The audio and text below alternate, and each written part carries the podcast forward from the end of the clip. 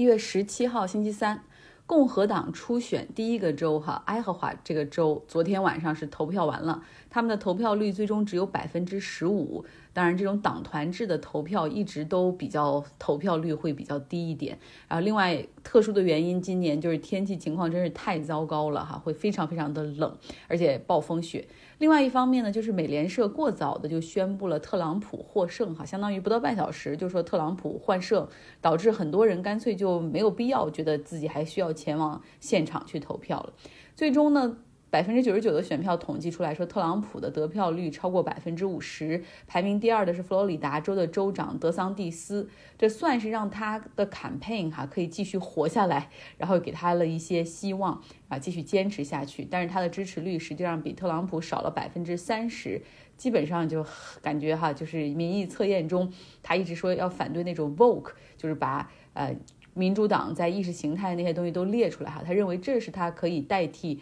Trump 的，但是看来目前选民还是不太吃这一套。那排在第三名的是 Nikki Haley，他比德桑蒂斯只少几千票，所以目前他已经赶到了第二个州 New Hampshire，全力备选。呃，主要的目标这回就是独立选民。那还有一个候选人，这个 campaign 中的最后一个候选人是那个印度裔的企业家，他现在宣布退选了哈，转过来直接支持特朗普。因为你现在既然知道自己肯定没戏，不如赶快抱上特朗普的大腿哈，搞不好之后可以混个部长或者副总统之类的当当。之前我们一直说要说一说海洋里面的大型生物哈，今天就来讲一讲巨型鱿鱼和抹香鲸，鲸 whale。它有很多很多种哈，大家通常会喜欢叫它鲸鱼，但实际上我我说过好多次，鲸不是鱼哈，鲸是哺乳动物。呃，这个抹香鲸是鲸各种类别中体积比较大的一种，它的英文是 sperm whale。抹香鲸平均身长大概二十到二十五米，雄性的体重可以达到八十吨啊，雌性会稍微小一点，可能也有四十吨。呃，你可以把它想象成为一辆公交车的感觉。它们呢是那种在海洋里不知疲倦的去追寻自己的食物哈，主要的食物就是鱿鱼。它们在海洋中就不停地迁徙迁徙，可以大家把它想象成为海洋中的游牧民族。它一年中可以游大概两两万英里那么远，它们可以潜到海下三千米的深度去捕食。虽然它是哺乳动物，但是它最长可以在水里面待两个小时哈啊再冒出来。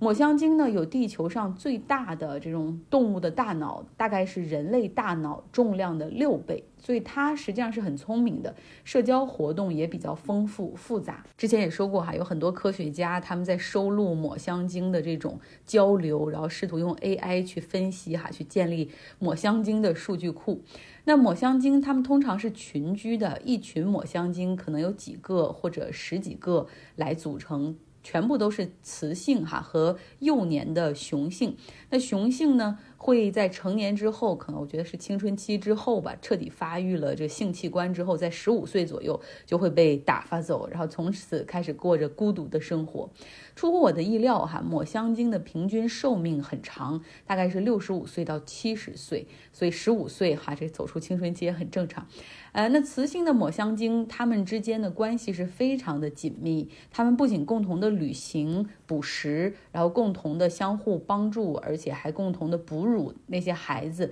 有事儿的时候还可以共同协商哈，所以他们的语言就格外的有意思。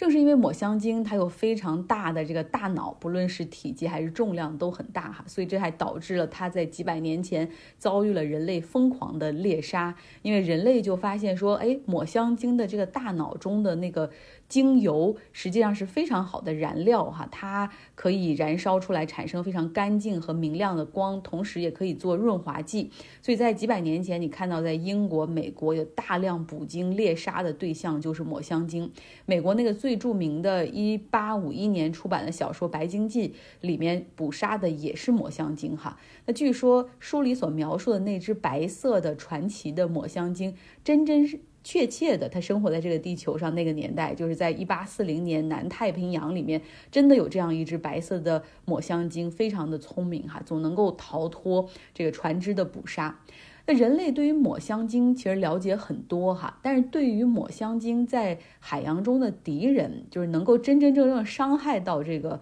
抹香鲸的巨型的鱿鱼却知之甚少哈，giant squid。有的时候，科学家们会在搁浅的抹香鲸的身上发现，就是它身上有很多被吸盘吸附，然后还有咬过的那种痕迹。实际上，那就是来自巨型鱿鱼的吸盘。然后你从这个单个吸盘的大小来看，你感觉这个鱿鱼的个头真的不小。在二零零三年的时候，法国有一艘无动力的帆船，哈，当然他们希望以最快的速度横渡大西洋。结果在全速前进的时候，在中途就忽然像搁浅一样就停下来。就是虽然说就大家都是这个风力也马力全开，但是船身就是只是晃动，但是不往前走哈，非常的奇怪。当时船员、船长大家都开始打着手电筒，因为是夜里嘛，就往这个海里和船身这边去照，就发现一只巨大的生物哈，正把这只船。包裹起来，然后能够看到它的这个触角，目测大概是一只十米身长的一个巨型鱿鱼，这个就是 giant squid。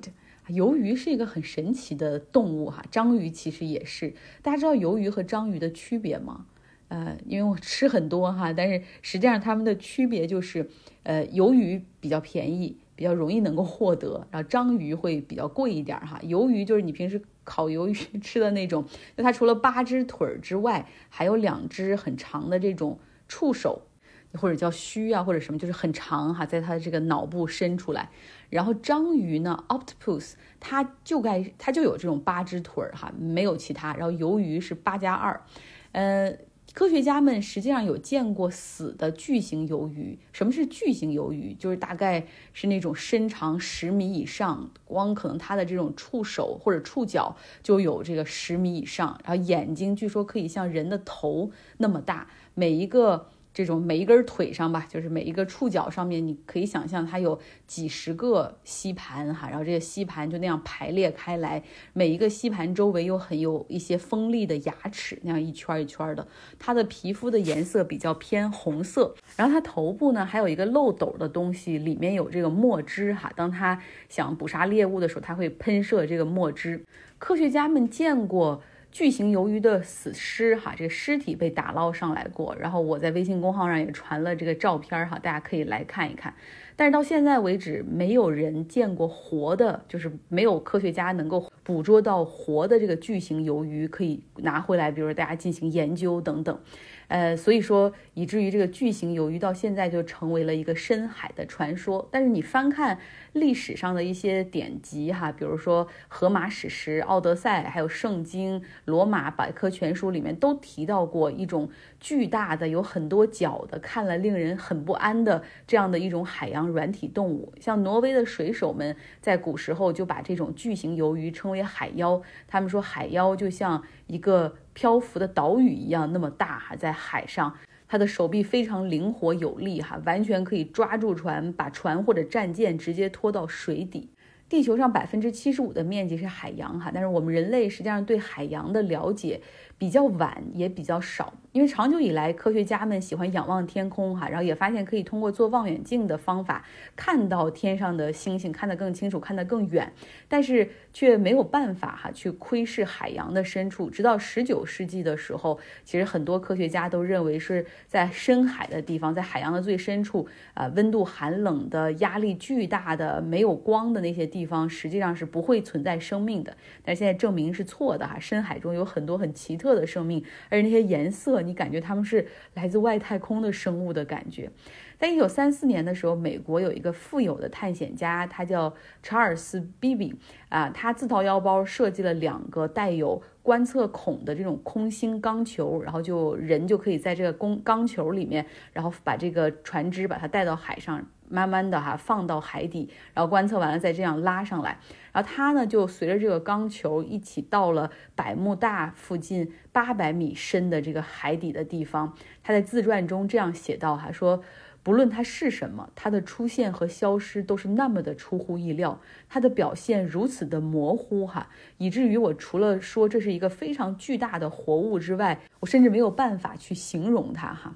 那在一九六零年的时候，美国海军其实就派遣了自己的科学家小组前往西太平洋海底最深的马里亚纳海沟的底部，哈，希望在那儿去做一些勘测。然后海洋学家一直都会说，这样的任务哈，就相当于是人类前往月球、登陆月球一样伟大。但是那个时候，因为军备竞赛，因为冷战，哈，这种活动。完完全全就是科学探索，被认为没有任何的军事意义，所以这个项目很快也就被放弃了。最近一项研究表明说，实际上有多达百分之九十五的海洋仍没有被勘探和了解哈，而且呢，可能海洋中有有多达一千多万个物种，那目前只有一半儿被人类所识别和记录。那巨型鱿鱼它实际上就是这样一个深海海洋的奥秘的一部分，至今没有能够得到解答。其实很多科学家、探险家现在他们都花了大价钱造了很多的仪器、船只，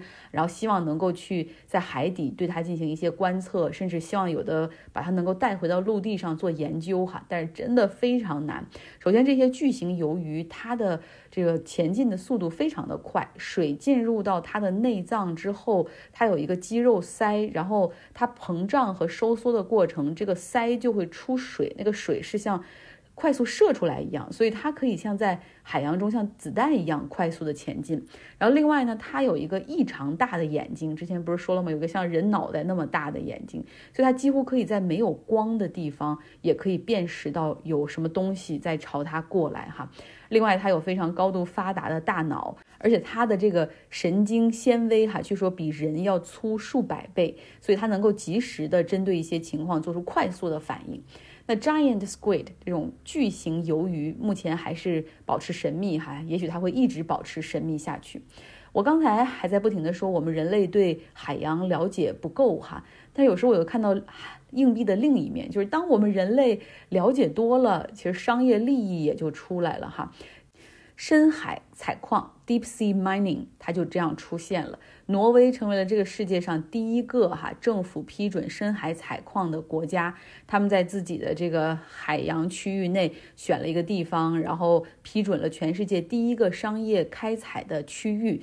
大概是二十八万平方公里的一个海底的范围，比厄瓜多尔的这个国土面积还要大。那大概要从海底大概两百米的深的这个海床上面去采矿，主要是针对那些稀有金属。像是古锰锌，而且挪威还打造着自己这个环保的人设哈，说你看古锰锌都是现在我们能源转型非常需要的啊，比如说这手机电池、新能源汽车的电池哈，这都是非常非常重要的，而且古锰锌可能还用于做海上呃或者路上风机里面的一些材料啊，所以是打着。环保打着新能源的旗号去海洋里挖矿，但实实在在这会破坏很多海洋生物的生存环境。而且这样的一个国家开了一个先例之后，当这些技术成熟之后，你未来一定会看到越来越多的国家把他们邪恶的这种贪婪的手伸向海底。